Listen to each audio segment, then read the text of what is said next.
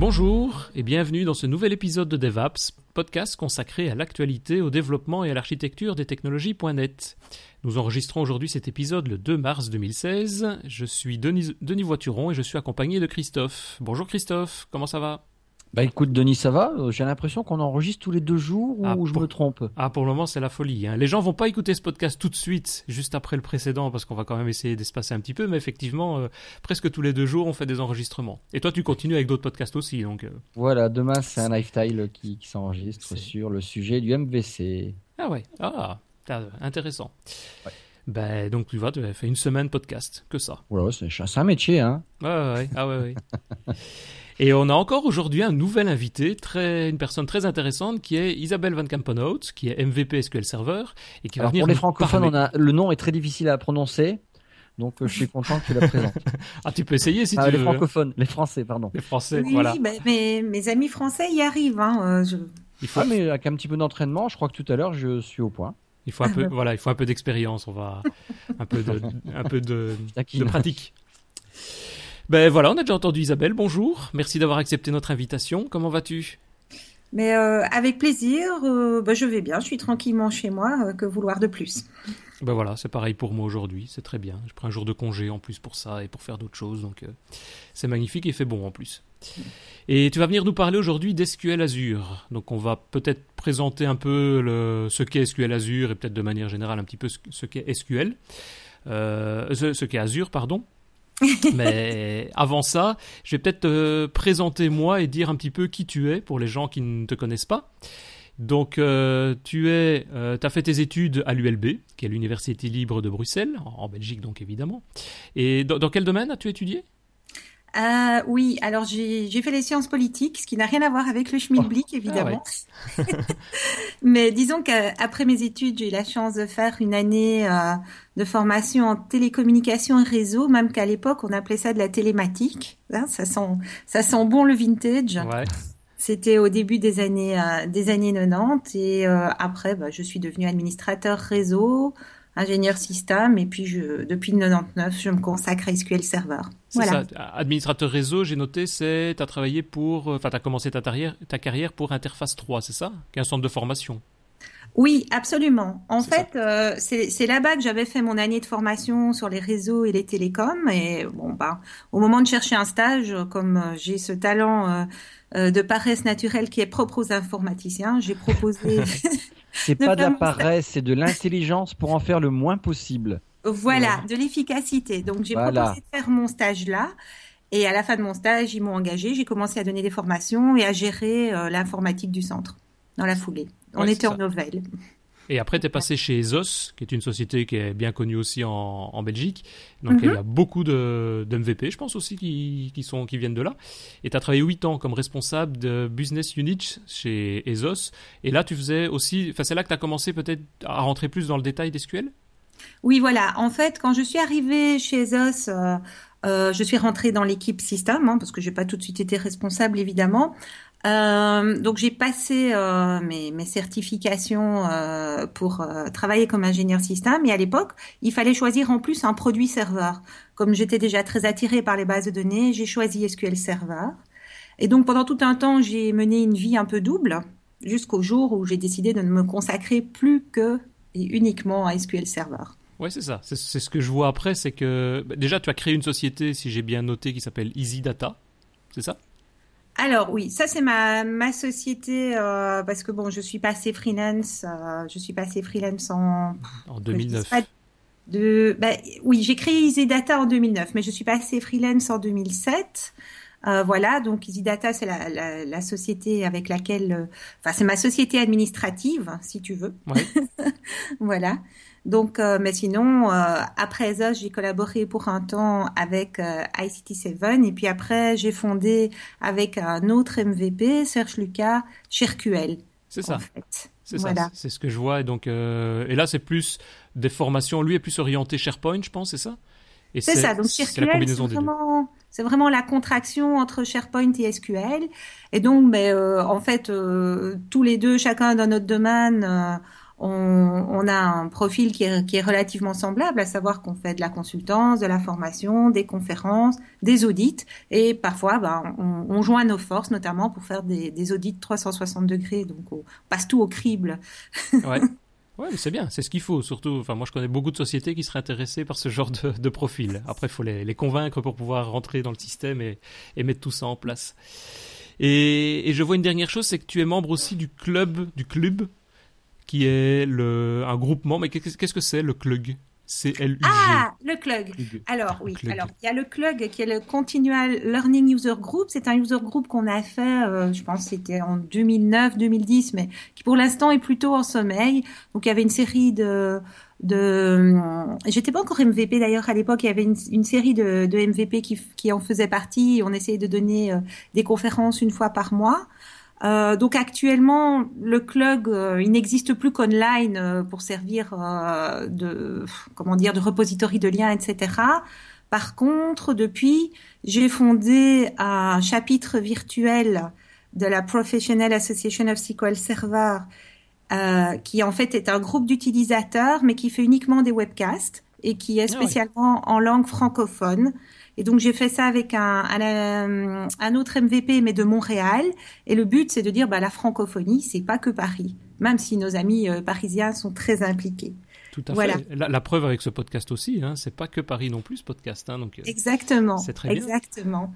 Et alors depuis, parce que c'est vrai que j'ai pas, c'est marrant que je l'ai pas mis sur ce slide, parce qu'en plus c'est un slide qui était euh, au journée SQL Server à Paris, mais depuis plus d'un an maintenant, je fais partie du, du board du GUS, donc le groupe utilisateur SQL Server, qui est le groupe des utilisateurs SQL Server euh, français, mais bon, qui inclut aussi les voisins suisses et belges, mhm. et qui organise toute une série d'événements, mais toujours en langue euh, principalement française.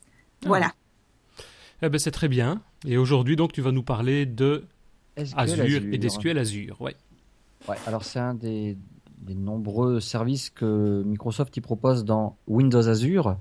Euh, euh, pour développer en fait des solutions cloud.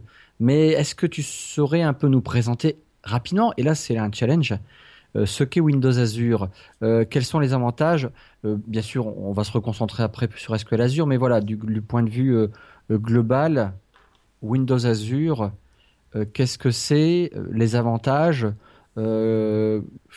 entre guillemets, ça coûte cher, ça coûte pas cher, c'est flexible, c'est pas flexible? On, sait déjà les tendances, bien sûr. Mhm. Euh, est-ce que tu pourrais vraiment le challenge nous présenter ça en quelques mots? Alors oui, ça va être euh, en quelques mots parce que sinon on va partir dans un vortex d'informations. Donc Azure, c'est effectivement la plateforme de, de solutions cloud qui est offerte par euh, Microsoft. Alors ça part un peu dans tous les sens parce que dessus vous allez avoir les fameux PaaS, SaaS, IaaS, ce sont ces mots avec chaque fois deux A où on se demande un petit peu ce que ça signifie.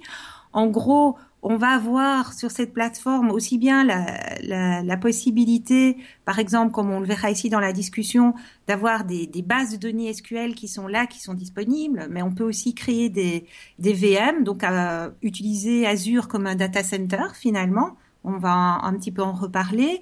Et puis à côté de ça, il y a aussi toute une série de services qui sont super intéressants. Euh, par exemple, vous avez le, euh, le service bus pour les, les, développeurs qui va permettre de faire l'intégration euh, d'autres applications. Ben voilà, je vois que tu, tu mets la liste. Alors, euh, vous m'en voudrez pas si je vous les cède, si je ne vous les cite pas tous, pardon. on va trouver également des services comme le Stream Analytics. On va trouver le Machine Learning. Bon, évidemment, je suis assez orientée sur tout ce qui est data, mais il y a il y a bien d'autres choses qui sont présentes. On va trouver du storage, etc., etc. Oui, oui? Simplement aussi des sites web. Hein. On a juste, si on veut héberger un site web, ben, effectivement, Azure permet de faire ça aussi. Mais finalement, Azure, c'est euh, une grosse base de données sur laquelle on va s'appuyer et proposer plein de services. Alors, ça va beaucoup plus loin qu'une base de données. Et je pense. Non, non, quand je dis un stockage, voilà, je vais être plus généraliste, c'est un stockage. C'est plutôt une infrastructure. C'est une infrastructure avec des, niveaux de service qui sont plus ou moins euh, plus ou moins élevés. Alors c'est extrêmement intéressant parce que depuis qu'Azure est lancé, je pense qu'on a tous pu constater une amélioration dans nos produits, euh, dans nos produits Microsoft. Pourquoi? Ben, Tout simplement parce qu'ils ont été obligés de les gérer, de les utiliser eux-mêmes. C'est un peu ironique en fait. Hein. Mhm. On a eu du bol. c'est un peu ironique, mais c'est vrai. C'est-à-dire qu'ils ont, ils ont été amenés à développer énormément, euh, énormément de choses hein, pour euh, pour arriver à gérer tout ça de, façon souple, de façon dynamique. Donc en dessous, il y il y a vraiment tout un énorme framework qui a été mis en place. Euh, voilà. Et ben, si on prend un exemple comme SharePoint, donc si on prend Office 365 qui, qui fait partie de l'offre Azure et qui vous offre notamment la possibilité d'avoir un SharePoint online, où toute personne qui a été amenée à devoir gérer ou intervenir sur une ferme SharePoint sait à quel point ça peut être un petit peu, euh, comment dire, complexe, voire euh, décourageant de, tout avoir euh, opérationnel, et OK euh, au bon moment. Et donc, depuis que, Microsoft a, mis SharePoint Online en place, bah, ils ont dû rentrer beaucoup plus loin dans le produit. Et donc, avec cette logique, on a vu les améliorations arriver beaucoup plus rapidement qu'avant, en fait. Donc ça, c'est un des avantages, je veux dire, du, du passage, du passage vers Azure. Alors maintenant, si vous avez envie de travailler dans Azure, un des avantages que vous aurez aussi, c'est que vous allez tomber dans un modèle qui est beaucoup plus agile. Donc il y a le, le, le modèle de développement des, des, produits a changé. Euh, vous avez des produits par exemple comme la Power BI où on a sur la partie online euh, une mise à jour par semaine. Donc on est vraiment dans de l'agilité totale du côté des équipes Microsoft. Oui, c'est ça. Et il y a une chose aussi que nous, on utilise parfois dans, avec Azure, c'est d'utiliser les services, comme tu viens de le dire, mais ceux dont on a besoin parfois même en production. Mais nous, ça nous arrive parfois de les utiliser même pour faire du testing ou des développements. C'est-à-dire, par exemple, on parlait de machines virtuelles. Ben, si mm -hmm. on doit tester notre application temporairement pendant quelques jours sur une machine virtuelle de type Windows Server 2012 ou Windows 7 et autres, ben, au lieu de la créer nous-mêmes et de faire la machine sur notre PC en local, on va sur Azure, on a des machines toutes prêtes, on a juste besoin d'appuyer sur le bouton play, ça démarre la machine et puis on se connecte dessus et on fait tout, tout notre développement euh, pendant trois jours sur cette machine-là, quoi. Et donc ça, c'est mm -hmm. et après on l'efface, on la supprime. Ouais. Donc c'est vrai que c'est avoir aussi cette capacité d'avoir quasiment de manière instantanée, directement, la possibilité d'utiliser des services disponibles. Oui, oui, oui, c'est vraiment, c'est vraiment ça. Et dans le cadre justement du euh, IaaS, donc l'infrastructure as a service, ça va être cette possibilité euh, donc, je prends un exemple. SQL 2016 est en, en CTP, donc en Community Technology Preview. Donc, euh, les bêtas se succèdent. Si je les installe localement sur ma machine, je vais avoir les pires problèmes du monde pour passer d'une bêta à une autre parce que les builds sont pas compatibles, etc. -hmm. Je vais dans la galerie des VM dans Azure, ben, j'ai accès à la dernière euh, à la dernière version. Donc, je peux en l'espace d'un temps de déploiement, donc euh, une ouais. petite dizaine de minutes, je peux avoir un, euh, une VM complètement configurée. Et ça va plus loin que ça parce que vous pouvez même déployer des fermes. Donc si je veux avoir des SQL en haute disponibilité, eh bien euh, je vais choisir ce modèle dans la galerie et effectivement je vais pouvoir obtenir ces machines très vite. C'est ça, ouais, on va et reparler. Facilement. Et facilement, et facilement oui. Oui, ouais, est-ce que ça peut paraître, enfin c'est complexe derrière la machinerie, mais mes interfaces, le portail d'Azure, il est quand même super bien foutu maintenant. Ah, il est très simple, ouais, ça c'est clair. Hein. Et le oui. prix, on pourra avoir peur de tout ça, le prix, mais finalement, quand on regarde bien, on, on utilise euh, Azure, euh, on va le payer en fonction de ce qu'on utilise. Euh, et au niveau, par exemple, des bases de données, euh, dis-moi si je me trompe, Isabelle, mais euh, les premiers gigas, je crois qu'ils sont gratuits tous les mois. Les, euh, il doit y avoir oui. 5 gigas qui sont gratuits tous les mois. Tout, en, oui. Je parle en données entrantes. Parce que la lecture mmh. est gratuite. C'est ce qu'on va ingérer dans Azure, updater dans Azure, qui va être facturé. Alors on parle de centimes, mais sûr, sûr au, au, volume. Mais on en reparlera tout à l'heure. Ouais, mais euh, c'est pas ça, ouais. si cher que ça et on en discutera. Mmh. C'est certainement moins cher que si on doit le faire soi-même. Voilà, avec un peu d'intelligence, effectivement, on va pouvoir euh, l'utiliser pour un coût qui est réduit. Alors, ce qui est très important aussi, enfin, je ne sais pas si euh, on, en reparlera plus tard ou pas, mais ce qui est très important aussi, c'est de bien considérer euh, le, TCO, donc ce qu'on appelle le Total Cost Ownership. Donc, prenons un exemple. Si vous êtes dans une société et que vous demandez qu'on vous déploie une VM pour faire un POC, ben, le coût qui est derrière, et évidemment plus que simplement le fait euh, d'avoir déployé euh, d'avoir déployé la VM. Hein, c'est, ouais, ouais. Donc ça, ouais, ce sont des, des, choses qui sont importantes, mais j'y reviendrai quand on. On va y revenir a... effectivement un peu plus tard sur les sur les prix aussi. Mais donc on, a bien compris, donc Azure, c'est une multitude de, services, d'accès, de, à la fois de, services de stockage et de services business, je veux dire de fonctionnels. Et ici, on va en parler d'un en particulier, qui est plus le stockage avec SQL Azure, mais qui fait partie aussi d'une panoplie d'éléments de, stockage. Donc, tu peux nous décrire un petit peu ce, ce qu'on a comme moyen de stockage au niveau d'Azure? Oui. Alors, la première petite chose qu'il faut que je corrige entre guillemets, c'est qu'on ne parle plus d'SQL Azure. Donc on a on a changé euh, ah. on a changé le nom. Ah oui, j'étais surprise aussi. On va dire euh, SQL Database sur Azure, tout simplement. Donc ils appellent ça le nom du produit. Maintenant c'est SQL Database. Donc si vous allez sur le site Azure, vous verrez qu'on va vous parler d'SQL Database. Finalement c'est pas plus mal. Hein, on voit très clairement ce que c'est. Donc euh, maintenant, pour un petit peu décrire les différentes solutions euh, de data et, stockage qu'on va trouver dans, euh, dans Azure, donc il y a ces fameuses bases de données SQL qui sont très très proches de ce qu'on pourrait avoir sur un serveur SQL. Alors, à côté de ça, on peut aussi travailler en NoSQL si on le veut avec DocumentDB. Mhm. Donc c'est vraiment de nouveau un, database as a service, sauf que c'est pas une database SQL, c'est pas relationnel, etc. Et c'est quoi la différence entre les deux? Donc SQL Server, ce sont des bases de données relationnelles un peu classiques avec des tables et des relations entre chaque table. Et DocumentDB mais là, on est, euh, on est vraiment dans du NoSQL, donc on n'est pas dans des, des, bases relationnelles. On va travailler avec de la donnée, ce qu'on appelle de la donnée non structurée. C'est ça, donc on va stocker du JSON ou, ou de l'XML peut-être, enfin surtout du JSON à l'intérieur. Si vous avez entendu parler de MongoDB, ce genre de choses, ça. ça va se retrouver là. Bon, c'est vrai que on, fait toujours la blague hein, des, DBA qui rentrent dans un, bar NoSQL et qui ressortent tout dépités parce qu'ils n'ont pas trouvé de table. Voilà. Ouais. c'est bien représentatif en tout cas. C'est un grand classique. Voilà. Alors à côté de ça, bah, j'ai trouvé qu'il y avait aussi euh, ce qu'on appelle euh, le Redis Cache. Donc c'est pas du tout un, concept Microsoft, c'est quelque chose, je pense que les, développeurs d'applications connaissent peut-être un peu plus. Moi, je connais pas plus que ça. Je le mets pour la, la bonne forme. Donc c'est vraiment un cache qui permet de, de pouvoir gérer euh, des, des, données qui arrivent très rapidement mhm. au, niveau de l'application. Voilà. Donc il n'y a, pas, il a pas énormément derrière, c'est du cache.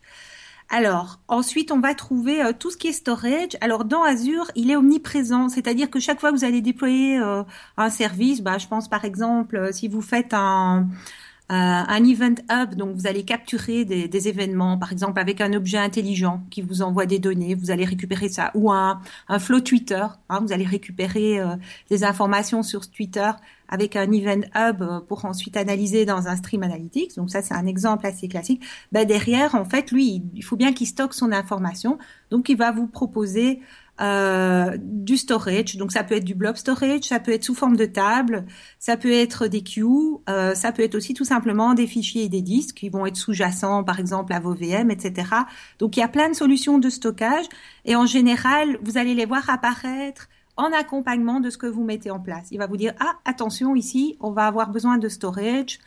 Euh, et donc vous allez devoir nommer le storage, etc. Mais sinon, ça se gère de façon relativement transparente et SQL Azure, euh, non, pardon, SQL Database euh, mhm. utilise aussi les, les storage, donc les blobs et, autres pour stocker ses fichiers physiques ou pas? Ou il a sa propre gestion peut-être? Il a sa propre gestion. Ça, c'est tout à fait transparent. On est une, on est une ah couche au-dessus. Hein, donc, euh, voilà. Je comprends pas la relation qu'il peut y avoir entre SQL Database et, storage en fait. si Enfin, j'arrive, j'ai du mal à comprendre comment ça peut, quelle interaction il y a entre les deux et comment ça se passe réellement. Pour moi, le storage, je saurais euh, je, parle, je vais parler d'un fichier. On doit copier un fichier qui est en relation avec une, euh, avec une database. Euh, c'est automatiquement une VM, le fichier, non? Non, non, non. Non, la, la VM, c'est plus une machine virtuelle où tu réserves un CPU, de la mémoire, où tu peux installer des applications. Le ça peut être totalement indépendant alors. Ah, c'est complètement indépendant. Alors quand vous créez quand vous créez une VM, bah, pour que cette VM puisse tourner en dessous euh, effectivement, lui, il va avoir du storage. De même que quand, dans la vraie vie, vous créez une VM, bah, vous avez des disques en dessous qui sont des gros fichiers. Bah, là, c'est pareil. C'est ça, le storage, c'est plus le disque. C'est ça. Hein. Voilà. voilà. Ah Tandis que si vous travaillez sur SQL Database, vous voyez pas cette couche. Vous travaillez uniquement au niveau de la database. Indirectement, Microsoft en gère une. On ne sait pas comment, mais il y en a une, quoi. Bien entendu. Ah oui. Voilà. Euh, c'est peut-être tout l'intérêt aussi. C'est vraiment une VM, on va en remote desktop dessus et puis on est le maître. Et là, on doit tout faire à la papate. Tandis que dans SQL Database, bah, c'est la différence entre louer une maison ou un appartement meublé. dans une résidence de service. Hein. C'est vrai. Voilà. Et moi, c'est surtout ça qui m'intéresse dans Azure, parce qu'il y en a beaucoup qui disent on va faire du cloud, et puis après, qui par exemple, ils, créent une, une machine virtuelle, une VM, et ils la mettent en route. Mhm. Moi, c'est le genre de service qui m'intéresse pas trop dans une VM parce qu'on doit maintenir. On met un système d'exploitation, un OS, il faut le maintenir, il faut le patcher, la sécurité. Alors on que gagne pas grand chose. On gagne pas grand chose, voilà. Alors que par exemple, SQL Azure, SQL Database, lorsqu'on l'utilise, ben on n'a rien à faire. Microsoft nous met à notre disposition un espace de gestion de données, de stockage entre guillemets de données, et ben, tout ce qui est mis à jour, que ce soit en termes de sécurité, d'évolution, puisqu'on va en parler par après, mais ça évolue version 2010, 2012, 2014, 2016. C'est lui qui s'occupe de ça aussi pour nous, quoi. Mhm, absolument. En fait, euh, comme tu le soulignes, euh, comme tu le soulignes, au niveau d'une VM, bah, il y a encore pas mal de, de travail à faire. Disons que l'avantage, c'est qu'elles vont être rapidement déployées, qu'il y a des templates, euh, pour travailler dessus, mais sinon on se retrouve dans la situation, euh, la situation classique. Là, moi, je parle en tant que, que DBA, bah, j'ai la machine et je dois tout gérer. Et je dois dire que au départ, je me disais bon, euh, SQL database, enfin à l'époque c'était SQL Azure, je me dis oui, mais enfin bon, euh, est-ce que pour le DBA ça a du sens ou pas? Et en fait, si. Et c'est vraiment un produit quand j'ai commencé à l'explorer que j'ai trouvé absolument génial. Je vous expliquerai pourquoi un peu plus tard. ouais. Ok, mais justement, on va peut-être en parler, parce que était déjà cité d'ailleurs ces termes-là. On parle souvent de plateforme à ce service, d'infrastructure à ce service, donc des PaaS, des IaaS. C'est des, mhm. des, gros mots d'abréviation, mais qu'est-ce qui se cache derrière ça? Alors oui, euh, ce slide-ci, je, je, le trouve euh, assez euh, important. Enfin, désolé pour les gens qui ne font qu'écouter. on va l'expliquer. Euh, oui, voilà. Donc en fait, euh, effectivement, quand, quand, je veux travailler sur SQL Server, j'ai plusieurs solutions. Alors il y a la solution qui peut paraître la, plus vintage, c'est d'utiliser euh, ce qu'on appelle un, un, serveur euh, bare metal ou raw iron, c'est-à-dire euh, en, en, pur acier. Donc c'est vraiment le gros serveur physique. Euh, c'est pas complètement dépassé comme approche. Moi, j'en déploie encore parce que, bah, par exemple, il y a des tas de raisons qui vont faire que ce sera la meilleure solution. On a calculé notamment si on a une licence SQL Enterprise, bah pour la valoriser, on a intérêt à tout consolider sur une machine avec 320 gigas de RAM, euh, si possible. Et bon, à ce stade-là, c'est pas vraiment intéressant de virtualiser euh, avec autant de RAM. Puis on va avoir la main sur pas mal de choses. Donc ça, c'est euh, l'élément zéro, je dirais. On a un serveur physique. C'est ça, c'est installé dans l'entreprise. Voilà, ça c'est un serveur physique installé euh, dans l'entreprise ou éventuellement dans un data center auquel l'entreprise a accès, mais on a choisi les disques, on a choisi la RAM, euh, voilà, c'est une vraie machine qu'on peut toucher. Alors après, bah, depuis des années dans les sociétés, on a vu apparaître les machines virtuelles pour des tas de, de raisons de, de, facilité, de gestion, euh, de consolidation, etc. Ça a mis un petit peu plus de temps à se déployer sur SQL parce que euh, bon, c'est quand même un système qui est particulier et qui est gourmand. SQL, il faut pas oublier que c'est un OS dans l'OS. Hein. Il gère les, ses fichiers, bah, il les gère avec son propre système. Euh, la mémoire, il se l'accapare puis il la gère. Les threads, c'est lui-même qui décide comment il va aller euh, travailler sur le processeur. Mais bon, on travaille avec des, des VM au niveau de l'entreprise. C'est ça, ce qu'il faut peut-être dire effectivement qu'on ne sait peut-être pas souvent, c'est qu'SQL Server, comme tu le dis, c'est un OS dans l'OS puisqu'il fait sa propre gestion, parce que l'idée et l'objectif principal d'un serveur de base de données, c'est évidemment de stocker et de récupérer les données qu'on lui donne, ça c'est le minimum, et les bonnes données, mais c'est surtout d'aller très très vite. C'est-à-dire là on parle sur des bases de données qui peuvent avoir parfois plusieurs terabytes avec des, millions voire des milliards de données, et si on a besoin d'avoir une info, bah, il faut pas attendre trois heures, quoi. il faut l'avoir la plus rapidement possible. Et donc c'est pour ça qu'il va pouvoir gérer lui-même à la fois sa mémoire et peut-être bypasser Windows pour aller lui-même dire, lire et écrire sur le disque dur. Voilà, absolument. Absolument. Alors l'étape suivante, euh, euh, c'est le passage vers le cloud, c'est de dire bah voilà, ok, bah plutôt que de travailler avec un data center qui se trouve dans mon bâtiment ou un data center que je loue euh, à HP, je vais aller choisir une VM comme on en, on en, a parlé précédemment. Donc ma machine en fait, elle va tourner dans les data centers Microsoft dans le cloud. Et là, je vais recevoir toute une série de services. Donc, ils vont peut-être déjà me, me, garantir de la redondance sur mon stockage, etc. Donc, il y a déjà une première forme de transparence qui s'installe, puisque je dois plus me poser la question de tiens, euh, est-ce que euh, quelle est la vitesse de mon SAN euh, Tiens, est-ce que c'est redondant, etc. Donc, on a déjà une, première couche de services. Ou bêtement l'électricité. Oui, voilà, ou bêtement les, absolument, absolument. Donc tous ces détails-là déjà sont, sont, gommés, mhm. mais la gestion de la machine en tant que telle reste entre nos mains. Oui, ok. Voilà. Donc on va, euh, on va prendre la machine, on va installer la version d'SQL qu'on souhaite dessus, on va configurer, etc., etc. Alors ensuite, le degré qui vient au-dessus, dans lequel on va trouver Azure SQL Database, hein, mhm. c'est ce qu'on appelle le Platform as a Service. C'est-à-dire que là, on n'a plus vraiment accès au serveur en tant que tel. On va directement accéder euh, au database. Oui. Et donc, euh, on va avoir toute une série euh, de possibilités. Mais finalement, pour un développeur, au niveau de l'entreprise, pour lui, SQL doit toujours être une plateforme.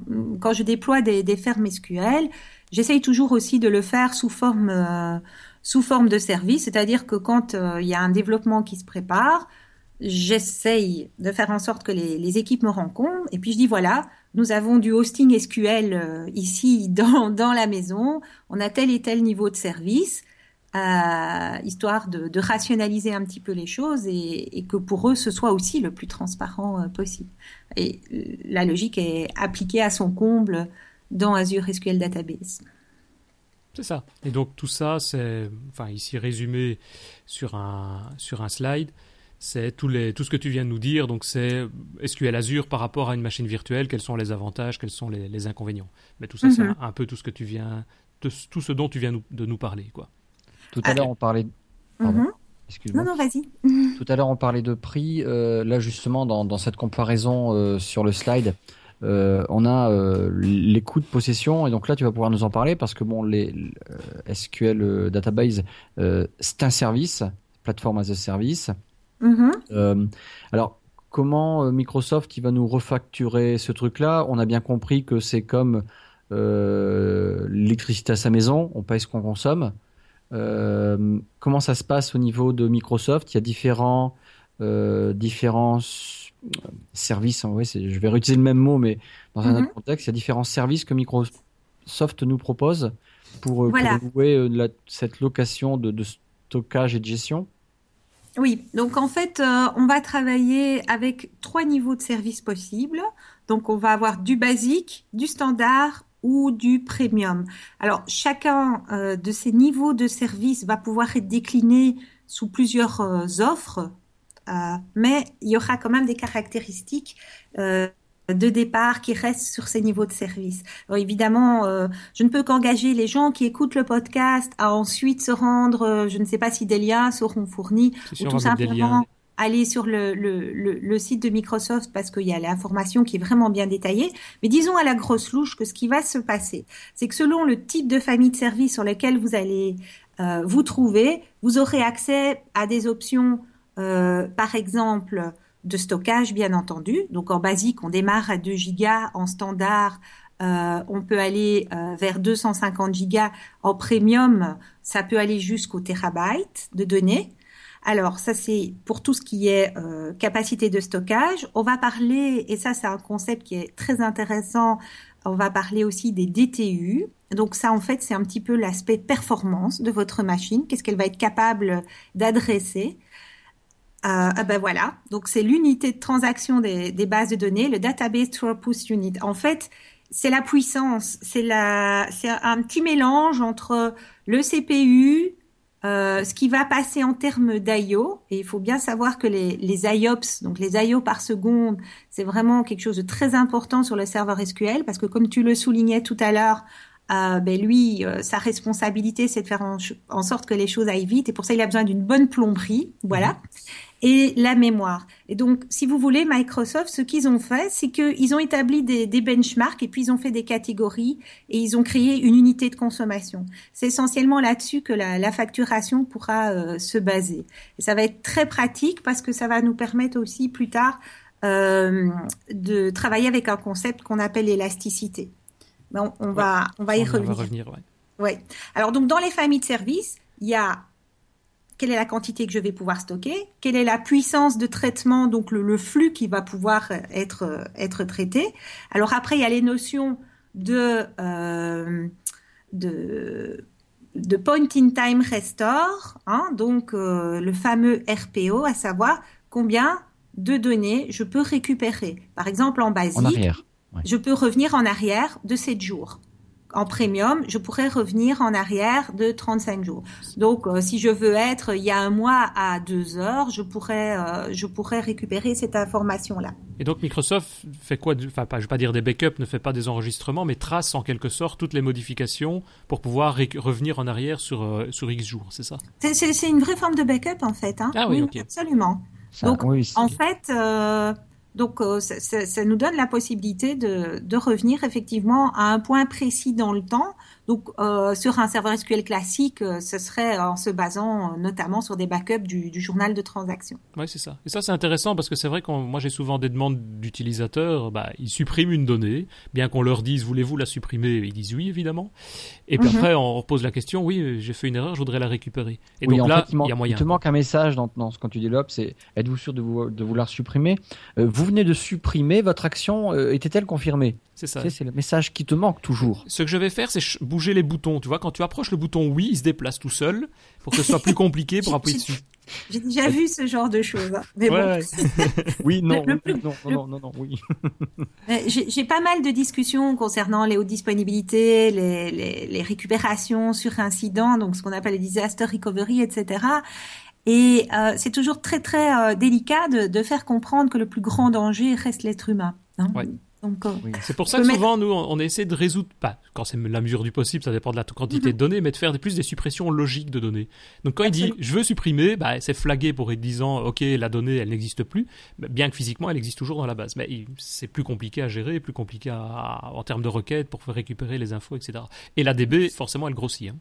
Bien sûr. Mais bon, ça, on doit être capable d'adresser du moment qu'on ait fait un bon capacity planning. Mais comme ça Ouais. grossit, bah, il n'y a pas de miracle, c'est toujours un coup. Donc, on va toujours se retrouver euh, dans cette balance et arriver à faire comprendre. euh, bon, moi, j'ai déjà eu des, des utilisateurs qui à qui je demandais, bon, combien de données est-ce que, la, la question à ne pas poser, combien de données pouvez-vous perdre? Aucune. Bon, comment- Ouais. bon, euh, Désolé d'avoir posé la question. C'est logique, ça, ça se passe pas comme question. Voilà, donc c'est pour ça que passer par des, des services, c'est bien. Je veux dire, même, euh, même quand on travaille pas dans, dans le cloud, euh, en, tant que DBA, maintenant, je dis, voilà, j'ai deux niveaux de service, j'ai un standard et un premium. Je le fais ainsi, parce que si je dis un basique, personne ne veut, évidemment. Mhm. Mais, mais Euh, sinon, les, les, les points in, in time restore, euh, c'est bien, 7 jours c'est déjà beaucoup, mais, mais la plupart, hein, comme tu le disais Denis, l'erreur est humaine. faut vraiment avoir une attaque nucléaire mondiale pour perdre des données d'Azure. Oui, il faut vraiment que le centre de données. C'est l'humain qui... Enfin, si ça arrive, je Oui, pense que... ici, bien sûr, le point in time restore, c'est vous qui voulez revenir à un moment M de votre base de données. C'est pas Azure qui, qui va exploser. C'est- On est d'accord. Ouais, c'est pas Ouais. parce que euh, voilà, il y a eu défaillance. euh, Enfin, Mhm. il existe toujours, mais Azure ne perd pas de données. Euh, juste après, voilà, c'est la redondance ensuite des informations, la réplication de euh, de toutes les données pour qu'ils perdent quelque chose. C'est, je sais pas comment ça pu, ça pourrait arriver quoi. C'est ça, et c'est- ça peut être redondant sur plusieurs sites aussi. Hein. Voilà, c'est ça. Donc, à côté de, de cette notion ici de dire, bon, bah, ok, euh, je voudrais euh, euh, récupérer une copie de ma base de données telle qu'elle était il y a 15 jours, parce que c'est ça, hein, le point in time restore, Mhm. il y a le vrai disaster recovery. C'est-à-dire que là, euh, on va se retrouver dans une situation où euh, on va pouvoir faire, euh, par exemple, soit du, du geo-restore, euh, dans le cas du, du basique. Donc, on va pouvoir on, on vous garantit que si le data center d'Europe occidentale tombe, ben, vous savez continuer à, à travailler. Et puis vous avez aussi euh, la, la géoréplication où là on va pouvoir carrément euh, choisir euh, le nombre de, de nœuds vers lequel ça va être répliqué. Donc euh, en gros, si je veux faire un comparatif avec ce qui existe euh, on-premise, euh, ben, c'est ce qu'on appelle maintenant les groupes de disponibilité dans SQL, les availability groups. Donc, c'est avoir la donnée qui est répliquée. Euh, et alors, quand on est sur de l'offre premium, cette donnée qui est répliquée, elle est même euh, accessible en lecture, ce qui permet alors d'avoir des scénarios euh, de balancing qui peuvent être tout à fait intéressants. Par exemple, attaquer un des nœuds en lecture pour faire du reporting sans embêter l'opérationnel, qui a un, un scénario assez, assez classique. Sans limiter les performances des autres, quoi. Ouais. Absolument, parce qu'on sait bien qu'en informatique, où qu'on se place, la lecture et l'écriture sont souvent antagonistes. Et on, je ne sais pas si on en parle par après, mais je pense que Microsoft, à mon avis, quasiment sur tous les services, fournit aussi ce qu'on appelle un SLA, donc un Service Level Agreement. Donc, il nous garantit que nos données seront tout le temps accessibles à tout moment. Et si c'est pas le cas, parce qu'il y a un, vrai problème, il y a moyen même quasiment d'être payé. Je sais pas si c'est en argent, mais enfin, ou en, en bon d'achat sur autre chose. mais il y a moyen d'être payé par Microsoft, c'est ça. Hein? Alors, en fait, euh, je ne sais pas exactement euh, ce qu'il en est au niveau des, rétributions, mais euh, je pense qu'on travaille sur du, triple nine. Alors, du triple nine, je n'ai pas... j'ai des slides qui décrivent exactement ce que c'est parce que j'ai plus les chiffres en tête. mais donc, c'est 99,9% de disponibilité. donc, 99%. Oui, virgule, non, ça c'est du quadruple nine. Du triple nine, ah, ah oui, il y a que il y a 3,9. Il y a 3,9. 99,9. 99,9, exactement. Voilà. Et donc ça correspond, je crois, oh, c'est vraiment dommage, j'aurais dû. Mais en fait, c'est pas énorme hein, sur une année en termes d'heures d'indisponibilité. Mais donc par contrat, il y a quand même quelques heures d'indisponibilité qui sont là. Euh, et en général, euh, eux vont, ils, ils, arrivent à mieux que ça. Mais contractuellement, on va utiliser ce, type euh, de terminologie pour décrire les moments où euh, ils peuvent éventuellement se retrouver offline. Maintenant, ce que moi, pardon? Ça veut dire quoi? Imaginons qu'on va te, euh, le résultat fait qu'il y aura une coupure dans le mois de, je veux dire n'importe quoi, 10 minutes. Mhm. Ça veut dire quoi pour moi l'utilisateur? C'est que je ne peux pas me connecter, j'ai aucune information, je suis off totalement? Alors, euh, ben, ça pourrait dire qu'effectivement, à un moment, on a des difficultés à, être sur, euh, sur le, le, système ou que le système est ralenti. Euh, ralenti Ralenti, ça fait partie du temps d'inactivité pour Microsoft? Franchement, j'ai pas le contrat sous les yeux. Je suis pas rentrée dans ces niveaux de détail. Moi, je pense que le message qui est important ici, parce que souvent les les, gens sont méfiants hein, envers le, cloud. Je suppose que vous avez ce genre d'a priori avec vos clients aussi, mhm. où on constate que bon, bah, on se dit ah oui, mais non, mais dans le cloud, je sais pas, j'ai pas confiance, etc.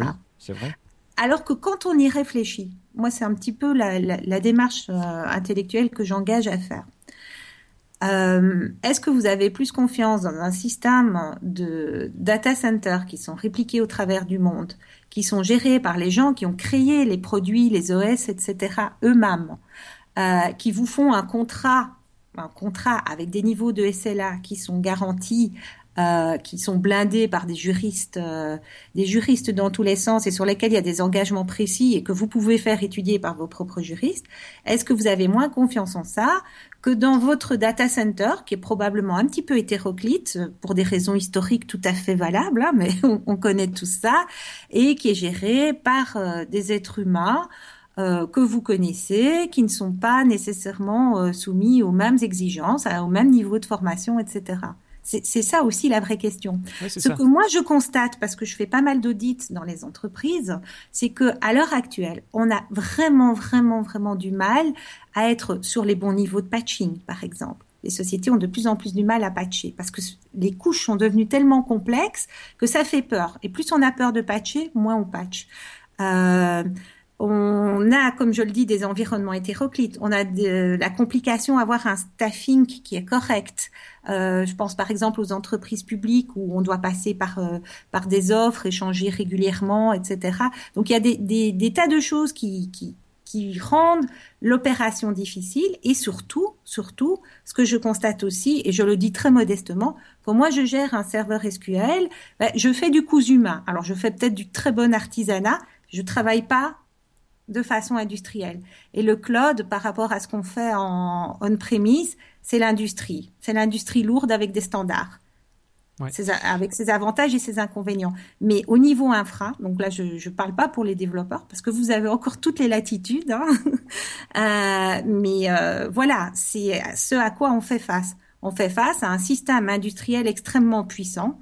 Euh, moi, si je dois gérer une centaine de serveurs, euh, bon bah heureusement que je me suis mis à PowerShell, mais j'ai pas la puissance d'action. Euh, oui, et puis et c'est vrai qu'ici Microsoft nous donne quand on dit 99,9 de temps de, disponibilité, il met les ressources, il met les moyens, il met l'infrastructure pour avoir ça. Donc avoir des serveurs qui mhm. sont redondants, donc il y en a un qui pose problème, plouf automatiquement il y en a un autre qui se remet en place. Dire ça, ça pète à 2 heures du matin, bah, il faut qu'il y ait quelqu'un qui puisse venir réparer ce problème-là. Donc eux, ils ont des équipes à travers le monde qui vont pouvoir régler ça pour nous et indirectement on va le payer derrière le, le, coût. Mais mhm. pour moi c'est quasiment impossible pour qu'une société, en tout cas une société, excepté des très très gros groupes, puisse avoir le même niveau de service et les mêmes qualités avec les mêmes garanties. Est-ce qu'un backup est bien fait? Comme tu disais, est-ce qu'on a mis la dernière patch de sécurité pour euh, empêcher quelqu'un vienne se connecter sur le serveur? Moi, je ne connais pas de sociétés qui peuvent dire, ok, je mets ça à ce, Et puis même, ça coûterait excessivement, enfin, ça, excessivement cher, euh, l'humain, le matériel, tout ça. Il y a pas, je pense pas. Oui. Je pense que l'objet là C'est certain. Mais maintenant, est-ce que on pourrait euh, comme ça nous donner quelques estimations de coûts par rapport au, euh, à l'option de base, au standard et au premium pour une base de données? Est-ce que euh, voilà, combien ça coûterait? En gros, hein, quels sont les tarifs que Microsoft propose déjà pour commencer avec sa première database sur Azure? la, première database, donc une database, on va dire tout à fait basique, euh, eh bien, on va se retrouver à un budget euh, d'environ. Donc, eux, ils comptent par heure, mais heureusement, ils vous disent ce que ça risque de vous coûter par mois. Donc, euh, ce sera environ 5 euros par mois. Ils comptent par heure. Ils comptent par heure parce que si on arrête l'instant, si on arrête SQL Server en cours de journée ou en cours de mois, on ne paye uh-huh. plus. C'est ça. Hein? Oui. Voilà, donc là, il y a moyen de, jouer un petit peu là-dessus. Si on le souhaite, effectivement, on peut suspendre euh, le service. Donc là, si euh, on est dans des environnements euh, de tests, de POC et autres. Alors, 5 euros par mois, c'est le plus, le plus bas de l'échelle. Ça veut dire que j'ai une base de données qui, qui a combien de gigas? 2 gigas. D'accord. Maximum de gigas, oui. Oui, voilà. Voilà, exactement. Alors, par contre, on peut se trouver avec un, facteur 1000, même plus que 1000, puisqu'on est à près de 6000 euros par mois, si on va sur une machine premium. Alors premium, ça veut dire quoi? C'est qu'on a du SSD, c'est qu'on a euh, du DTU à crever, c'est qu'on a un terabyte euh, euh, de données disponibles, etc. Là, on va se retrouver sur du 6000 euros par mois. D'accord. Ça, c'est au plus cher. Voilà, c'est au plus cher. Alors, ce qui est particulièrement intéressant ici dans les prix, au-delà des prix eux-mêmes, c'est de se dire que tout à coup, on a ce prix qui est un peu masqué dans l'entreprise. Parce que moi, je vous mets au défi de me dire ce que vous coûte exactement votre infrastructure SQL par mois. je suis certain que c'est beaucoup plus cher parce qu'il y a forcément le côté humain. Mais euh, ici aussi, il est là. Mais je veux dire, mise à jour. Voilà, voilà. Donc essayez, essayez de calculer ce que ça vous coûte euh, dans votre société. Donc il y a le prix du consultant ou qui vient de temps en temps, il y a le prix du DBA, il y a le prix d'électricité, il y a le prix de la machine, il y a le prix de ceci, il y a le prix de cela. Et c'est très rare les sociétés qui ont la, maturité euh, suffisante que pour être arrivées à ce niveau-là, en ayant tout pris en compte. Tu es expert, euh, tu es expert SQL database, mais euh, si à côté de moi j'avais un expert euh, Office 365, il va me dire la même chose. Exactement. Donc ça c'est vraiment et pour moi ça implique quoi? Ça va impliquer euh, un changement de paradigme dans la façon de, de travailler. C'est-à-dire que si on se met à travailler par exemple sur de l'Azure SQL Database, on ne va plus se poser ces questions-là. Par contre, ce qui va se passer, c'est qu'en fonction du type de machine qu'on va devoir adopter, euh, parce qu'on a besoin de puissance, parce qu'on a besoin de stockage. Le seul curseur sur lequel on va pouvoir jouer maintenant, dans les choix qu'on fera, c'est le développement. C'est la qualité du développement, c'est ce que le développement demande comme puissance. Et, donc ça, c'est quelque chose qui me fait sourire comme DBA parce que j'ai j'ai une double zone d'action moi hein, sur euh, sur mon serveur SQL. La première zone d'action, c'est de m'assurer qu'il y a une bonne machine, une bonne chaudière. Et il y a souvent du travail à faire, ne serait-ce qu'au niveau euh, la config euh, euh avec les SAN, la configuration SQL elle-même, etc. Il y a pas mal de boulot à faire. Mais ensuite, je peux avoir la meilleure chaudière du monde. C'est ce que je dis toujours. Si les fenêtres sont ouvertes, il fera pas plus chaud. Les fenêtres, c'est quoi? Ben, C'est l'application qui tourne. Et vous avez une immense responsabilité de ce côté-là. si vous attaquez les données raw by row, hein, ce qu'on appelle le RIBAR, le row by organizing row. C'est-à-dire que dans vos routines de travail avec SQL, vous n'êtes pas efficace. bah, vous allez générer énormément de trafic, vous allez générer énormément d'IO. Euh, si vous sizez mal, si vous modélisez mal les tables dans la base de données, ça va prendre beaucoup plus de place parce que vous avez laissé euh, partout du car 255, je caricature, et ça va coûter plus cher. Alors actuellement, on le voit pas tellement. On dit oh ça rame, bon bah on va essayer d'optimiser. Oh c'est pas ce qu'on veut, mais mais il n'y a pas cette notion de coût. Tandis que là, fatalement, si on travaille avec euh, des, des, bases de données qui sont sur Azure, et on voit que tiens, depuis qu'on a déployé euh, euh, la dernière release de telle application, ben zut, on est, on a dû changer, on a dû changer de modèle et ça coûte plus cher. Vous en voyez plus, ce, que je veux dire. ce qui est intéressant, c'est qu'on a quasiment l'estimation du prix presque temps réel de mémoire. Hein oui, oui, oui. Donc on peut euh, autre chose. Mm-hmm. Euh, voilà, la chaudière, euh, elle est bien. Hein, on a une super chaudière. On, on a commencé avec une simple base de données, mais tout doucement, on se rend compte qu'il y a de plus en plus d'occupants et j'ai de plus de salles à chauffer. Euh, j'ai moyen de pousser, de faire évoluer ma chaudière? J'allais poser la question.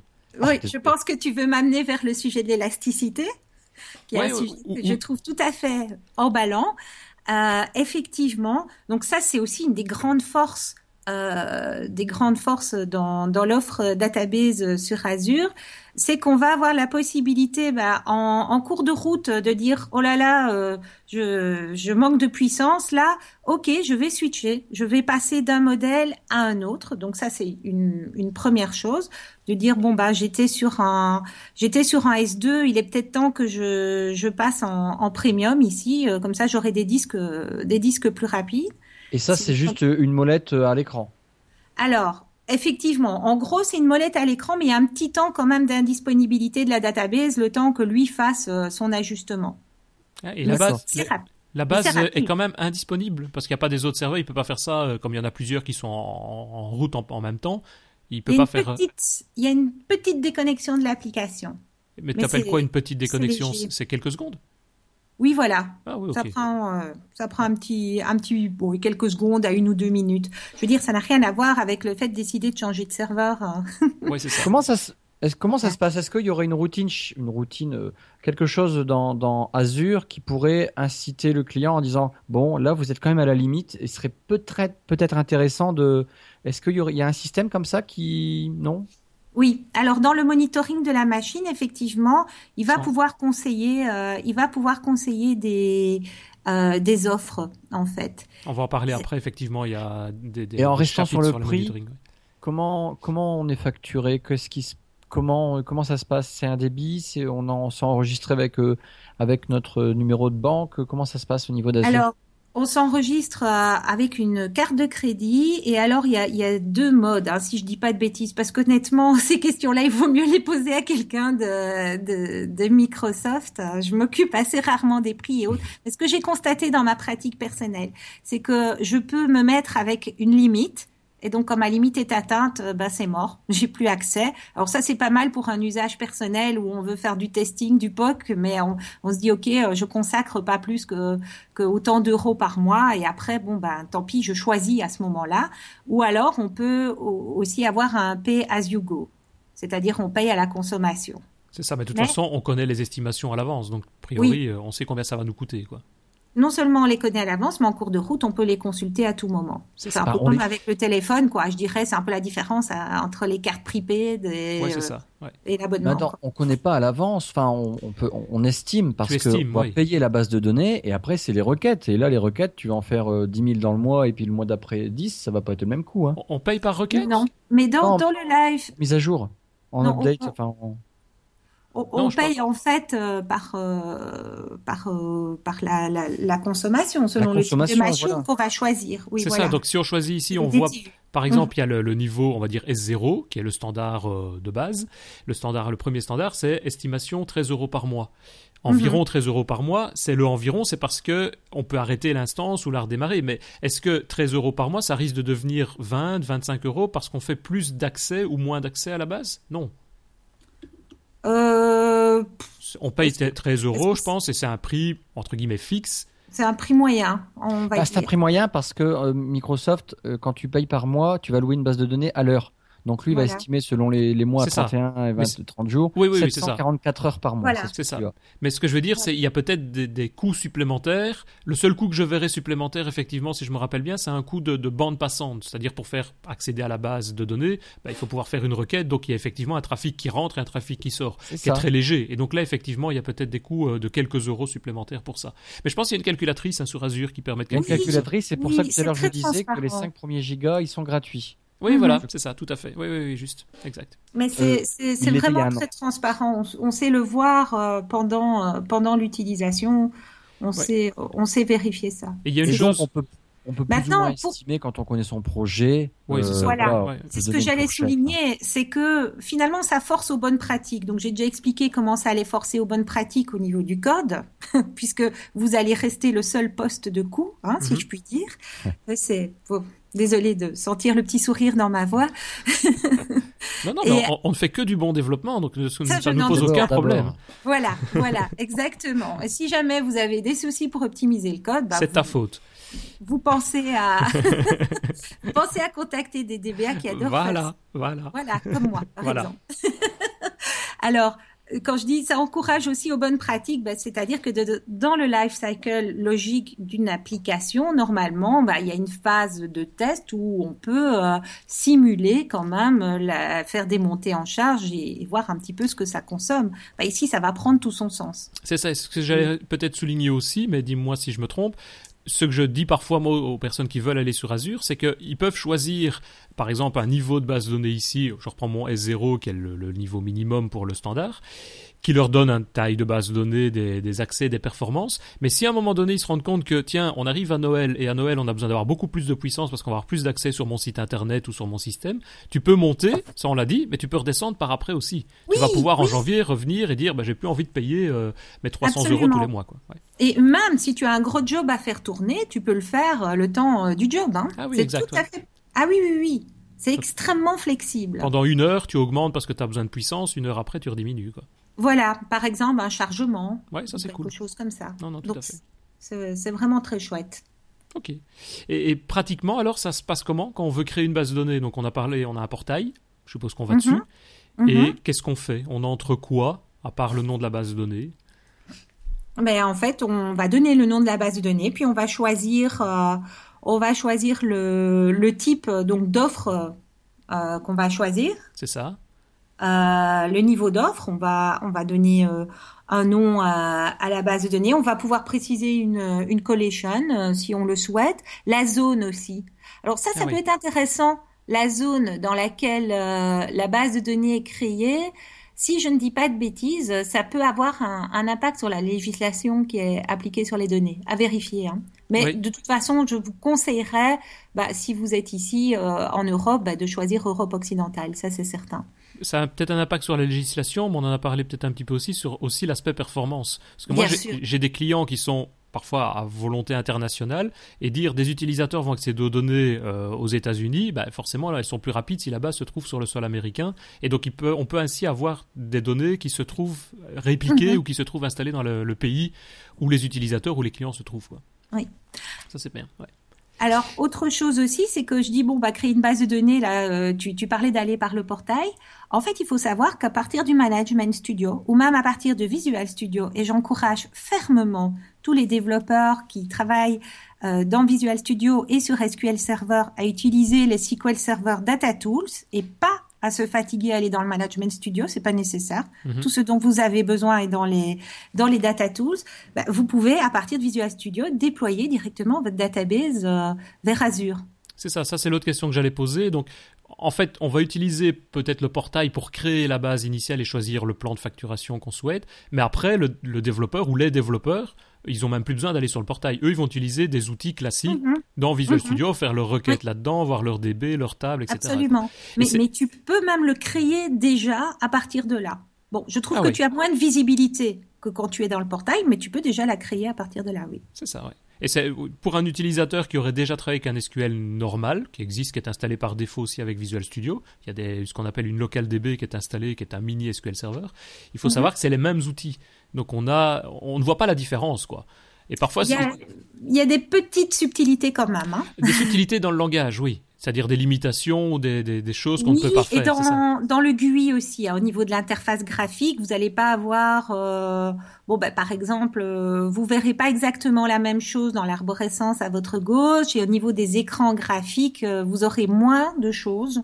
Ça se passe un petit peu différemment, mais. Ouais, dans Visual Studio, j'ai pas vu beaucoup de différence moi à ce niveau-là. Peut-être dans le SQL Management. Dans le Management Studio un peu plus. Ouais, c'est ça. Ouais, ouais. Ok, non, c'est bien. Euh, et donc oui, on entend, on en a déjà parlé, mais on entend souvent parler de bases données élastiques. Et donc ça, tu sais nous décrire un petit peu qu'est-ce que c'est, qu'est-ce qu'on fait avec ça? Alors, en fait, les bases de données, bon, on a déjà vu qu'on avait une certaine flexibilité, à savoir qu'on pouvait euh, modifier le niveau de service de base de données si on le souhaitait. Ça, c'est une première chose. Mhm. Et en fait, en utilisant ce mécanisme euh, d'élasticité, Microsoft va vous proposer de travailler éventuellement avec des pools de bases de données. Alors, si vous avez plusieurs bases de données, euh, l'idée va être plutôt que de euh, garantir que euh, chacune de vos bases de données puisse atteindre par exemple 100 DTU, parce que chacune va en avoir besoin, mais peut-être pas nécessairement au même moment. On va vous proposer, après analyse de la consommation, donc, par exemple, euh, ça fait un mois que vos bases de données tournent et puis euh, sur Azure, on va vous dire, tiens, on a constaté que vous avez autant de databases qui seraient des bonnes candidates pour travailler en pool. Parce que du coup, on va pouvoir avoir un modèle un peu moins euh, exigeant. Donc, on va provisionner moins, mais on va avoir la possibilité d'avoir un pic qui est suffisant au moment où la database en a besoin. Je ne sais pas si c'est clair. ouais, ouais, ouais. Voilà. pour, moi, ça me paraît. C'est une opération. C'est consolidation de ressources en fait. Qui propose ça? Qui C'est automatiquement, enfin Microsoft ou Azure, ils vont d'office nous envoyer ce genre d'informations. Ils vous, ils vous l'envoient pas, mais vous la récupérez dans le portail. Donc dans le portail, il y, a moyen de, de, dire ah bah tiens, je créerais bien un pool élastique. Et alors, euh, quand vous allez lui dire, euh, tiens, je créerais bien un pool élastique, il va dire, ben voilà, regardez un peu votre consommation et voilà ce qu'on ce qu'on vous propose. Euh, si vous mettez ces, ces 15 databases là dans un pool, vous allez gagner, vous allez gagner autant. C'est ça, mais c'est quand même une opération, je dirais, manuelle au départ. Il faut qu'on aille nous-mêmes demander d'utiliser cette option. Oui, il va pas vous mettre dans un pool sans vous, sans, sans, votre avis, et vous n'allez pas recevoir un email en disant, euh, euh, cher, cher DBA, cher développeur, euh, nous avons constaté que non. Oui, c'est ça. Mais, mais c'est quand même, c'est quand même déjà euh, assez chouette, évidemment. Ok, non, c'est très bien. Ça permet d'évoluer en tout cas. Ouais. C'est sûr. Au niveau de l'optimisation, quand on, euh, quand on a nos bases de données comme ça qui sont, qui sont en ligne, euh, le dashboard, comment il se présente, comment on peut nous suivre euh, si tout va bien, tu sais, qu'est-ce que nous propose Azure en fait à ce niveau-là pour un petit peu bah, nous s'assurer de, de, de, du bon, du bon, comment dire ça, de la bonne santé de notre, de nos, de nos données. Comment ça se passe au niveau du dashboard pour, pour à ce niveau-là? On a quelque chose de sympa? Euh, oui, alors, donc on a, en plus de nos outils euh, classiques qui peuvent être tout à fait euh, utilisés, on a un système de monitoring qui est intégré dans le portail Azure et qui est, qui est vraiment sympathique. Donc, qui va proposer de travailler avec des événements et des alertes. Donc, on va pouvoir définir des règles, euh, avec des, des thresholds, donc de dire par exemple tiens quand je suis au-delà d'autant de DTU, euh, ben, j'aimerais que tu m'envoies un email euh, ou que tu signales une alerte, etc. Donc on va pouvoir on va pouvoir mettre ça euh, en place euh, si on le souhaite. Donc par exemple, ça va être sur euh, l'utilisation du CPU, sur le pourcentage d'utilisation d'IO, sur la taille de la database, sur les connections qui seraient faites, sur les deadlocks, etc., etc. Donc tout ça. On vient de dépasser 150 euros. Envoie-moi un email. oui, alors ce sera pas basé sur les l'argent en tant que non, tel. Non, je sais bien, je plaisante. Mais le pourcentage d'ITU peut être peut être intéressant. Et les alertes, c'est effectivement des emails ou ce genre de choses? Qu'est-ce qui est utilisé en général?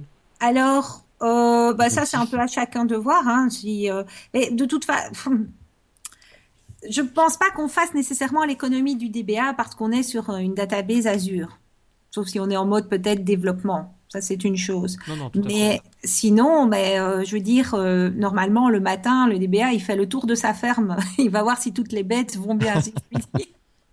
entre guillemets. Ben, c'est un peu ça. Et il se fait envoyer des mails aussi. Bon, ici, bah, c'est pareil. Hein. C'est exactement la même logique. C'est juste l'outil qui est qui est consolidé et concentré dans le portail Azure. Maintenant, je peux parfaitement la monitorer avec ce que j'ai l'habitude d'utiliser. Je peux faire aussi du PowerShell. Je peux récupérer, euh, je peux récupérer certaines choses de cette façon-là. C'est ça. Mais donc, de base, une alerte, c'est configurer, un, comme tu dis, une règle pour dire si je dépasse autant de DTU, autant de CPU, je reçois un mail. Mhm.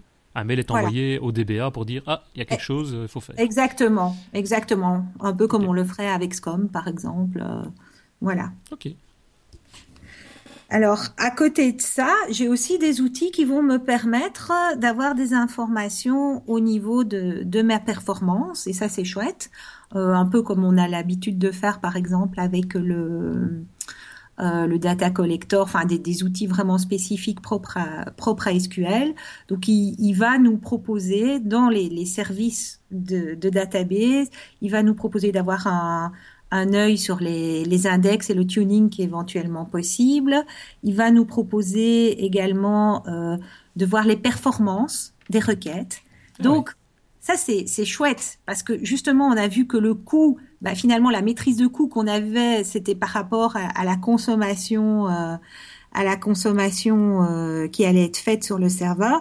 Eh bien, on a on a des reporting et on peut savoir euh, quelle query va manger quoi comme DTU. Donc, on peut vraiment épingler le développeur. Ça revient encore à lui. Hein. Non, mais c'est vrai que c'est intéressant parce que. qu'on ferait sans lui hein? Bah oui, voilà. Mais c'est vrai que c'est intéressant parce que on, mhm. peut voir effectivement, et nous on l'utilise souvent aussi, une application quand elle est mise en place, ben forcément il y a des points d'achoppement, il y a des points qui sont qu'on n'a peut-être pas pensé aussi bien dans le développement ou dans la mise en place, et donc on se dit c'est où, où est-ce que ça bloque? Et c'est vrai que ce genre d'outil, ça permet à ce moment-là de retourner la requête ou les requêtes qui, qui prennent le plus de, de pourcentage d'utilisation, de CPU, de quantité de mémoire ou de mhm. données. Voilà. Nous, on en a besoin de ça. En tant que développeur, on a besoin de ça, ça c'est clair. Absolument, absolument. C'est le départ d'une saine collaboration. ouais. De là, imaginer qu'on fasse un report avec euh, l'application qui a mangé le plus de DTU, euh, c'est encore autre chose. Mais on pourrait, on, enfin, moi, moi, sur des serveurs consolidés, ce sont des choses que je fais, hein, histoire de, de voir. Euh, c'est comme ça qu'on optimise. Hein. Après, on peut optimiser les applications et les rendre plus rapides et tout le monde est content. Hein. Voilà, voilà. Pour les applications qui sont développées dans la maison, bien sûr. Si vous constatez que c'est le SharePoint qui mange tout, euh, enfin, voilà, c'est autre chose. ça a l'air d'être du vécu, ça. Bah, lui, en général, il a ses serveurs dédiés, ou de toute façon, la conclusion, c'est souvent aussi, euh, bah, SharePoint Online, c'est pas mal, hein, franchement. ouais. ouais, ouais. Peut-être un dernier, enfin un avant-dernier point sur lequel on n'a pas, pas réellement encore abordé, c'est tout l'aspect sécurité. Euh, si on parle de données, bah, surtout dans le cloud, moi c'est souvent les, questions que j'ai, en tout cas des personnes avec qui je parle du cloud, c'est quelles sont les possibilités de garantir qu'elles sont pas accessibles aux utilisateurs, d'être certain que je ne vais pas avoir de problèmes, de, tu vois, des problèmes de sécurité d'accès aux, aux, mhm. données? Comment ça peut se passer? Qu'est-ce que Azure de manière générale et qu'est-ce que Microsoft met en place sur ça? Alors, au niveau des, des, bases de données euh, SQL dans Azure, il faut savoir qu'on bénéficie des derniers euh, des dernières fonctionnalités qui ont été délivrées par euh, Microsoft, enfin qui vont être délivrées plutôt, puisqu'on n'est pas encore en, en, release, on espère ça euh, d'ici l'été de, de, SQL 2016, c'est-à-dire qu'on va avoir notamment le Always Encrypted qui est possible. Alors le, le Always Encrypted, je ne sais pas si vous en avez entendu parler. Euh, c'est un, un, mécanisme qui garantit que la donnée est encryptée non seulement euh, dans la table, mais au moment où on va la chercher, dans l'application, etc. C'est géré par des API au niveau du code. Donc c'est de nouveau la responsabilité du développeur ici. Voilà. Alors euh, donc là, je suis vraiment au niveau le plus près de la donnée. Il y a le Always Encrypted. Donc ok, ça passe par Internet, mais de toute façon, c'est complètement encrypté. On a le, Transparent Data Encryption, ça, ça existe déjà depuis un, certain temps. Donc, c'est la possibilité effectivement d'encrypter le contenu de la table, tout simplement. Alors, à côté de ça, on va aussi avoir tout ce qui est contrôle d'accès. Donc, comment est-ce que la sécurité sur une base SQL euh, dans Azure va fonctionner? On a deux cas de figure. On a un cas de figure où on va fonctionner, enfin c'est comme sur les serveurs SQL, hein. on va travailler avec des logins qui sont purement SQL Et donc, mhm. avec le compte de souscription, on va créer ces logins et ce sont eux qui auront accès. Ou on va pouvoir travailler avec une Active Directory Azure, euh, soit qui existe purement dans Azure, soit euh, qui est euh, connecté. Et là, on n'a pas encore du tout évoqué euh, quelque chose qui est quand même très très important, qui est l'aspect euh, l'aspect hybride. Donc le fait de faire fonctionner ça avec des ressources euh, locales, évidemment. Et mhm. donc, on a la possibilité actuellement d'avoir dans Azure une Active Directory qui est fédérée avec l'Active Directory que vous avez on-premise et qui est utilisée pour s'authentifier. Donc on reste sur le, le, même scénario de ce côté-là. Donc on peut imaginer, vous vous loguez euh, avec votre login de domaine de la même façon. Pour la protection de données, de nouveau, comme on est sur une version qui est équivalente à la future version 2016, on a aussi le Raw Level Security. Donc, on sait mettre des permissions maintenant euh, avec un filtre au niveau de la RAW et non plus simplement au niveau de la table ou de, de la colonne comme on faisait avant. Et on a aussi le Dynamic Data Masking, qui est aussi une nouveauté.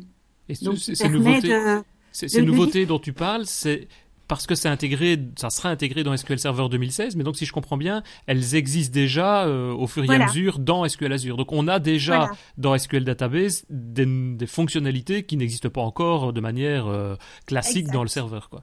Et ça, c'est typique du monde Azure, en fait. C'est ça, on les, ouais, on les reçoit euh, déjà dans le système. Quand, quand Microsoft nous dit Cloud First, dans le Cloud First, il faut entendre le fait qu'ils commencent par finalement utiliser leurs produits dans ces couches-là. Ce qui permet aussi que quand on les achète en mode box, si je puis dire, ils ont déjà été bien éprouvés.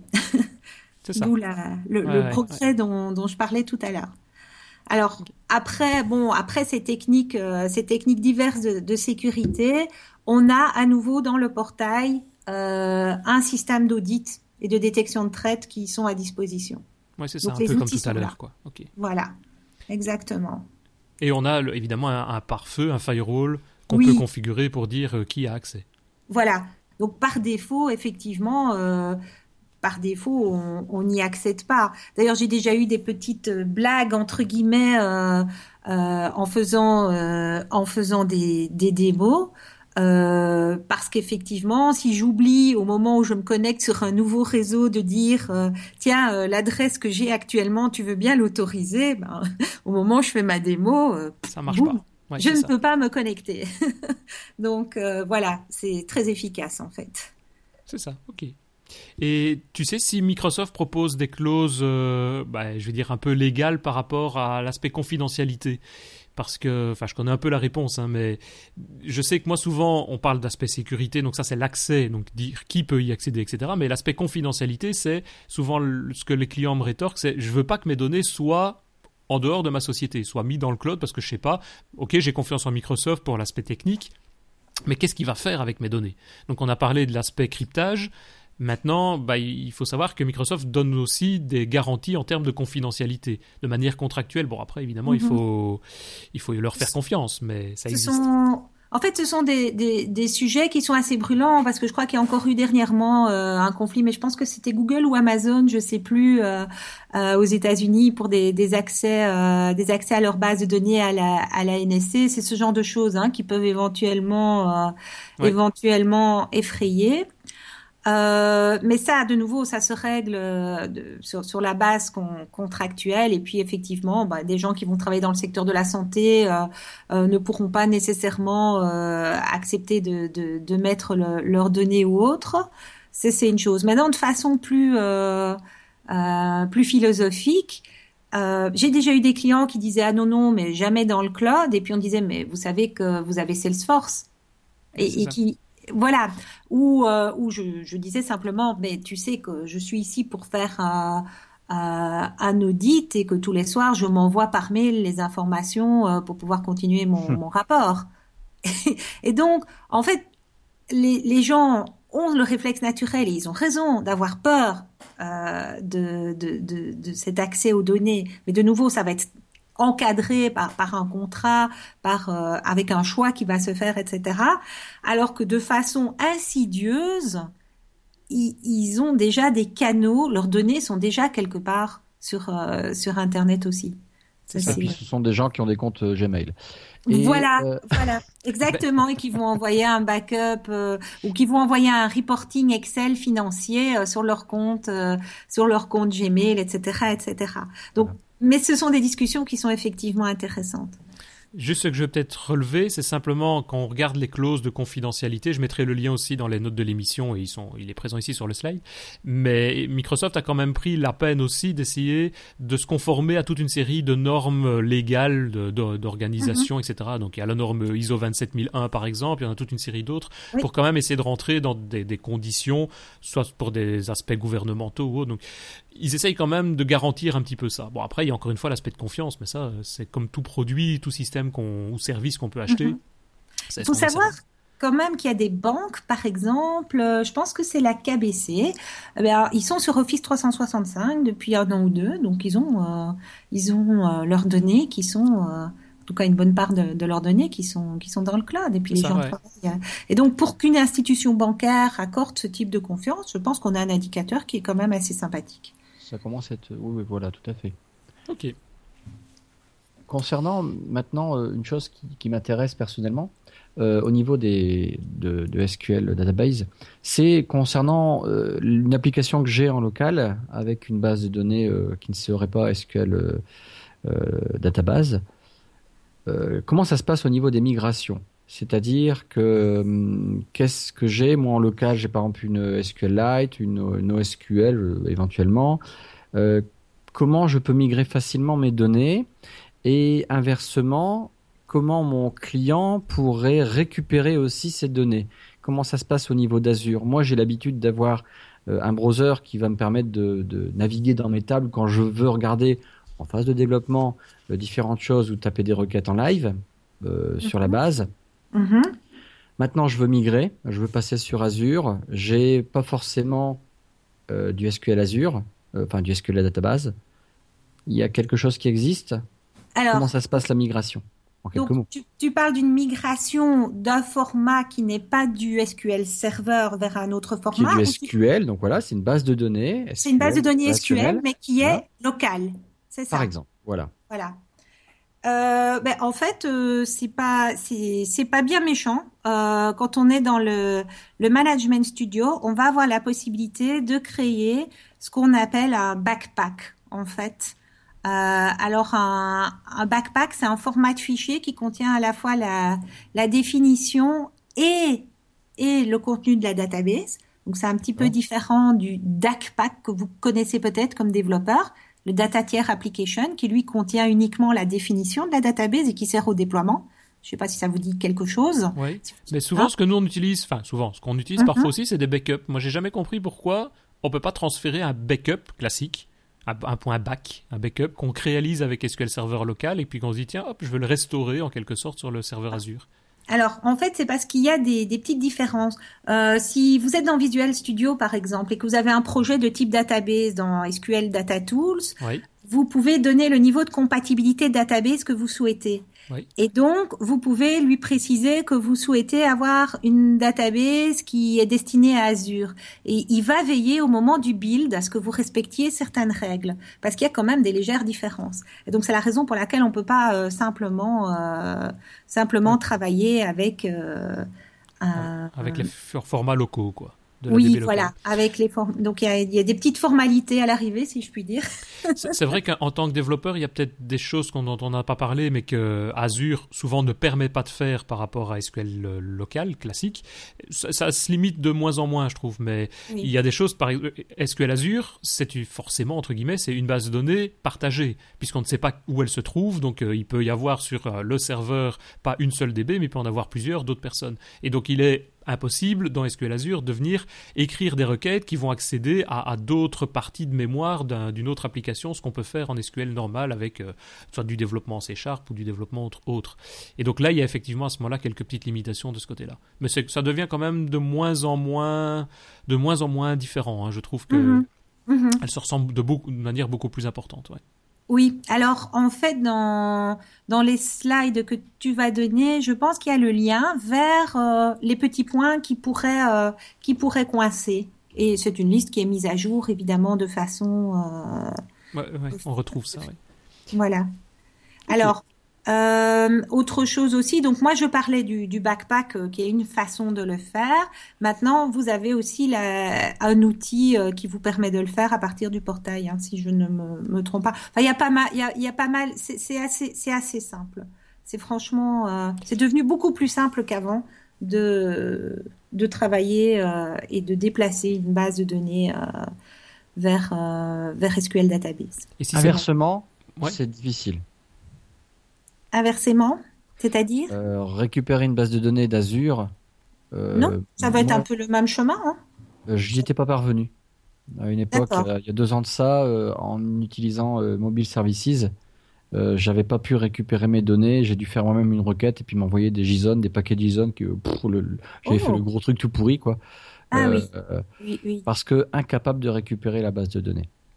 Non, je crois qu'il doit y avoir un bouton aussi pour télécharger l'équivalent. Il s'appelait peut-être pas à l'époque Backpack, mais il doit y avoir ça maintenant. Backpack, ça, ça, existe quand même depuis 5-6 euh, ans comme, euh, comme type de format. Mais ce qui était compliqué au départ, c'est qu'on devait définir un storage un blob storage pour aller le mettre dedans, puis aller le reprendre, etc.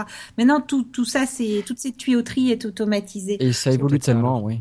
Oui, oui, oui, vraiment. Par contre, c'est peut-être plus compliqué, c'est si le format n'est pas du SQL Server local. Si on a, comme disait Christophe, un SQLite par exemple ou un NoSQL, comme c'est pas les mêmes formats, à la limite c'est même pas une base de données relationnelle si on prend du NoSQL. Oui, là ça, on ça va être plus compliqué. Chose. On tombe sur autre chose, hein, c'est une autre problématique. Euh, maintenant, euh, bah, typiquement dans ces cas-là, on travaille avec un outil type ETL euh, comme Integration Service si on est sur euh, sur du Microsoft, ce qu'on peut euh, ce qu'on peut supposer. Euh, par contre, je ne me suis jamais posé la question, mais a priori, oui, il euh, n'y a pas de raison qu'un package SSIS, par exemple, ne puisse pas accéder euh, vers une base Azure. Hein. Donc, on pourrait imaginer. pour, pour, faire de la conversion. Donc, les packages SSIS, c'est des, des, outils de conversion intégrés. Mais ça se fait à ce moment-là depuis le serveur local qui se connecterait sur la base Azure pour pouvoir le transférer. En fait, c'est un service, hein, c'est un service local, Integration Service, euh, qui fournit une sorte de, de, pipeline de transformation qui fonctionne en mémoire et qui va se connecter à des sources et à des destinations de, de tout genre. Donc euh, voilà. C'est ça. Et donc on peut à ce moment-là effectivement, euh, mais il faut mettre un peu peut-être de code ou de configuration pour transformer et dire euh, telle donnée dans tel format, elle se retrouve à tel endroit de l'autre côté. Quoi. Oui, oui, voilà. C'est faisable, mais c'est plus compliqué, mais c'est réalisable.